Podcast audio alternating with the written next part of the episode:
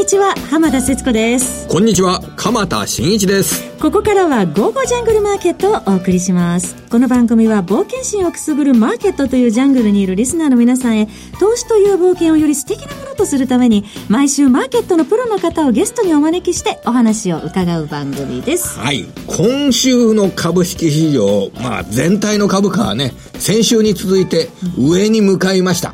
上に向かいましたただ産業界ではですね、えー、えー、日本電産の下方修正、それから TSMC というね、台湾の大きな半導体メーカーの1、3月期売上高見通しが1年前と比べると10%減るぞというような見通しが出てきて、いよいよ、えー、企業業績本当に落ちるのかという、そういう場面に入ってきたにもかかわらず株価はかなり強いというような状況です。はい、もうちょっと迷ってます。迷ってますから、このね、迷いを今日は、株蔵さんと円蔵さんにぶつけたいなと思っております。お一人ですけどね。はい、えー、今日は第3週ということで、ゲストの方お二方をお招きしております。円蔵さん、株蔵さんこと田代岳さんです。よろしくお願いします。よろしくお願いします。そして EA ナビゲーターのエミリちゃんです。はい、よろしくお願いします。よろしくお願いいたします。はい。それでは早速進めてまいりましょう。はい、この番組は投資家の英知をすべての人に投資コンテンツ e コマースを運営するゴゴジャンの提供でお送りします。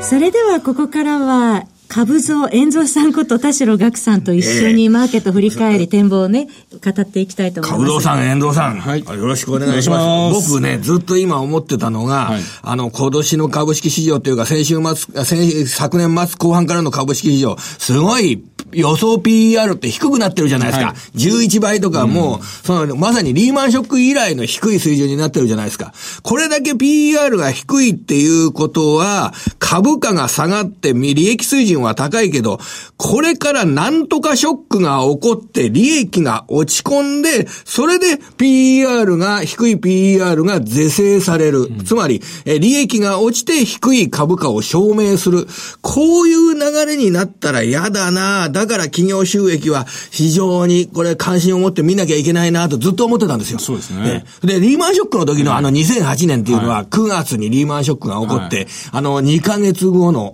11月にトヨタが1兆円の下方修正をやって、それでガンガン利益水準が落ちていって、この低い PER が修正されて、そのうち赤字になっちゃったっていうような、そういう状況になったじゃないですか。ね、はい、だから今回もその、なんとかショックってっていうのが出てくるのかなと思いながら見ていて、えー、アップルショックっていう言葉が出てきました。はい、でも、ですよね、あれは、アップルショックって言って、今、引きずってんですかね、これは、これは。どうですかね、だから結局、それも一過性で、その後、うん、あの、金融株とかアメリカ良くて、えー、まあ、モルスターダメだったですけど、はいはい、あの、株戻っちゃったりして、あと、やっぱり昨日は、無入信、ウォールストリートジャーナルの報道で、無入信、あの、対中関税の一部あるいは全部を撤回するかもしれない、たいなの出ましたよね。もともとその、アップルショックって中国の問題だったんじゃないですか。ですね。はいはい。それが改善されるのかなと思って、あの、それで今日は良かったですよね。まあその前の話になると、昨日あの、有名なナイデック、まあ日本電産の、あの、強気の長森さんが、あの、今までないくらいだってって。そう。あの、僕もね、記者会見行ったんですけど、帝国ホテルの記者会見に行きましたら、部屋が狭い。それで、あの、開始が6時30分で、6時会会場場、6時会場、6時半からのスタートで、はい、6時20分に行ったんですけど、はい、席が一つもない。それで、あの、一番後ろの方に立ってる。でも、で、立ってる場所がぎゅうぎゅうだったからあったけれどもいいけど、中に入れなくて声が聞こえないというような、そういう人も中にはいたようで、要はだから、本来はでかい会場を取るところが、あの、長森さん入ってきて、あの、それで最後の方に、いや、今日は、あの、立ち見の人が多くいてごめんなさいね。もう急いで取ったら大きい部屋がないっていうようなことなんで、っていうようなことだったんで、もう、だから、ここでやるぞっていうことを急に決めてるらしいんですよ。で、今の需要の落ち方っていうのが、この経営者やってて、46年経営者やってて、月の、一月のこの落ち方っていうのは、今まで経験のないことだったから、とてつもないものが今始まってるのかもしれない。今の状況が1、3月期も続くんだったら、これリーマンショック並みの、大きさの、この不況期入りかもしれないっていうような話をされていて、だからそれぐらい急いでたんですよね。そうですよね。だから、もしその、無入試の話がなかったら、今日結構日本株やばかったと思うんですけど、で、みんな警戒してたじゃないですか。にもかかわらず、すごいしてました。えー、日経平均も強いし、マザーズなんか結構4連投ですよね。で、あれ？みたいな感じで。それで、僕は、あの、今日の仕事をやっていて、あの、なんとかショックっていうのを、ただ、まあ、日本電産の下方修正幅はこれね、550億円規模、500億円規模の下方修正ですから、はい、まあ、トヨタの1兆円規模と比べれば、そんなに大きいとは言えないけれども、うん、日本電産がこういう修正をやったってことは、他の会社が無傷であるはずはないように思うんですよね。ね。これだけ生産性が高くて、利益率の高い会社が下方修正やるということは、かなり多くのエレクトロニクスメーカー、あるいは、あの、自動車の生産なども、あの、11月、12月は中国において、自動車関係の受注出荷が3割落ちてるって言いましたから、あの、そういう状況だと、幅広い会社の、えー、下方修正リスクっていうのを意識しなきゃいけないのかなと思ったんですけど。そうですね。ええ、あの、もともと最近、こう、1月からずっと上がってきてるのは、中国の預金、あの、 PBOC、あの、中国人民銀行が預金準備率を引き下げたのが、を交換して、やっぱり中国強かったじゃないですか、マーケットはね。でも、それもあって、こう伸びてきたのがあったんで、でも実体経済悪いとなると、あの怖いですよね。ただ、おそらく、その実体経済がおそらく悪くなりつつあるところに、あの、FRB は金融引き締めをストップするというのと、あと中国人民銀行とか、あと今度 ECB がおそらくまだ何も出てないですけど、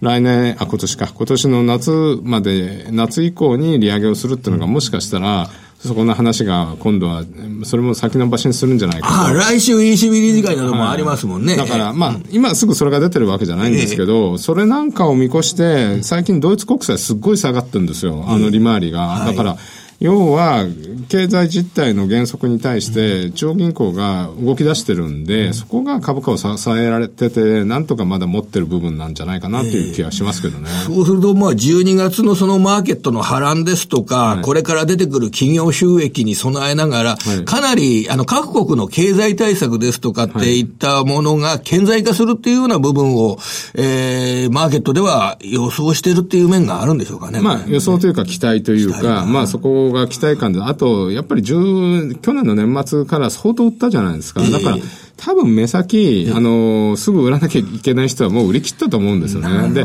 最近の、ここ、今週に入ってからの新興市場の反発って、売り物がない中、スーッと上がってる感じしませんか？はあ、軽い、軽いですよね。なんか材料が出た株っていうのが、すごい上がったりしますよね。よね。だから、多分、売り物なくなった感じなんで、うん、あの、さあ、実際ここから買うかっていうのは、また来週以降、えーあのー、考えていかなきゃいけないのかなって感じがしますね。当面の売り物はもう、あの、できったところの需給で結構株価が戻ってるというような。はい、で、一つ、遠藤さん、株蔵さんに伺いたかったのは、はい、トランプ大統領までが、はい、あの、FRB 議長の責任にだけに押し付けるのは、これは無理だ。俺のところに責任が来るかもしれないというような形で、はい、え中国との、この貿易摩擦を緩和させるような、そういうサービスに、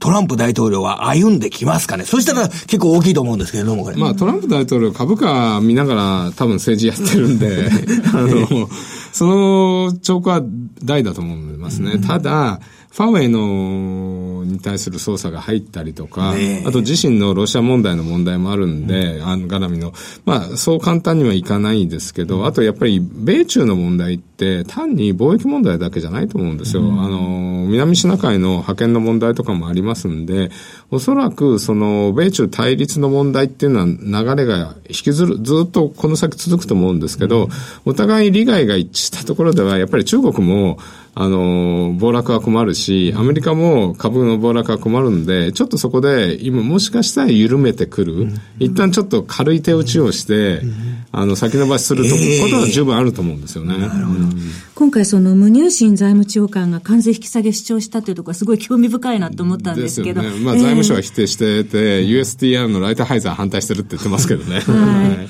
まあ、あの、昨年末株価を大きく下げた時にトランプ大統領の不評を買ってた無入信さん。はい、これからその株価を上げるためにちょっと躍起になるのかなというような気も個人的には見て思ったんですけどね。やっぱりちょっと、今の、あの、政府機関のシャットダウンを見ると、民主党と歩み寄ってなんか法案通していくっていうのはかなり難しいんで、そうなると、目先とりあえず FRB がやめてくれて、あの、中国で少し、あの、妥協の、お互い妥協の姿勢を見せるだけで、マーケットって反応するじゃないですか。はい、まあそこら辺を狙ってる感じは十分しますよね。ね。っていうか、マーケットも売り物がなくなったところで、そういうことに反応しやすくなってたのが、今週の、先週までは結構売り物バサバサ出てましたよね。だから、売り物なくなったとこなんで、そういうのに反応しやすくなってんじゃないかなと思うんですけどね。なるほど。今日の5番ね、2万500円台、ずっと維持して、高値圏でもみ合いでしたもんね。一旦 5, 5倍値でね、あの、マザーズ指数とかを、あの、少し落ちて、あの、結構今まで上がってた、あの、バイオ株とか、うーんとか、ああいうのが売られましたよね。だから、あ、ちょっとやばいな、あの、週末だしとか思ったんですけど、意外に持ち直しましたよね。為替もあの、企業の想定ルートの109円41銭近辺までそうなんですよ。えー、到達して意外にやっぱりみんな下やる下やるって言ってたんで、あの、無理やり104円やっちゃったのが、あれがちょっと余計でしたよね。だからちょっとみんな想定レート104円とか105円とか言ってたのも、一瞬にしてつけて戻っちゃったんで、だからあれがインチキ、はっきり言ってインチキじゃないですか、あんなの。だから、もう一度試しに行って、確かめなきゃいけないなとは僕は個人的には思ってるんですけど、でも硬いですよね。そうですね。うんえー、遠蔵株蔵さんに ここまで解説いただきましたが、えー、ここからは、はい、えー、自動売買 EA 特集です。エミリちゃんの登場です。よろしくお願いします。お願いします。お願いいたします。では、エミリちゃんに、午後じゃん EA ランキングトップ3ご紹介いただきましょうか。はい。午後じゃん EA ランキングトップ3です。はい。まず第3位、コペルニクス、ベーシック、ドル円です。はい。えー、こちら、ゴゴジャンさんから今、旬の EA だそうなので、ご紹介させていただきます。はい。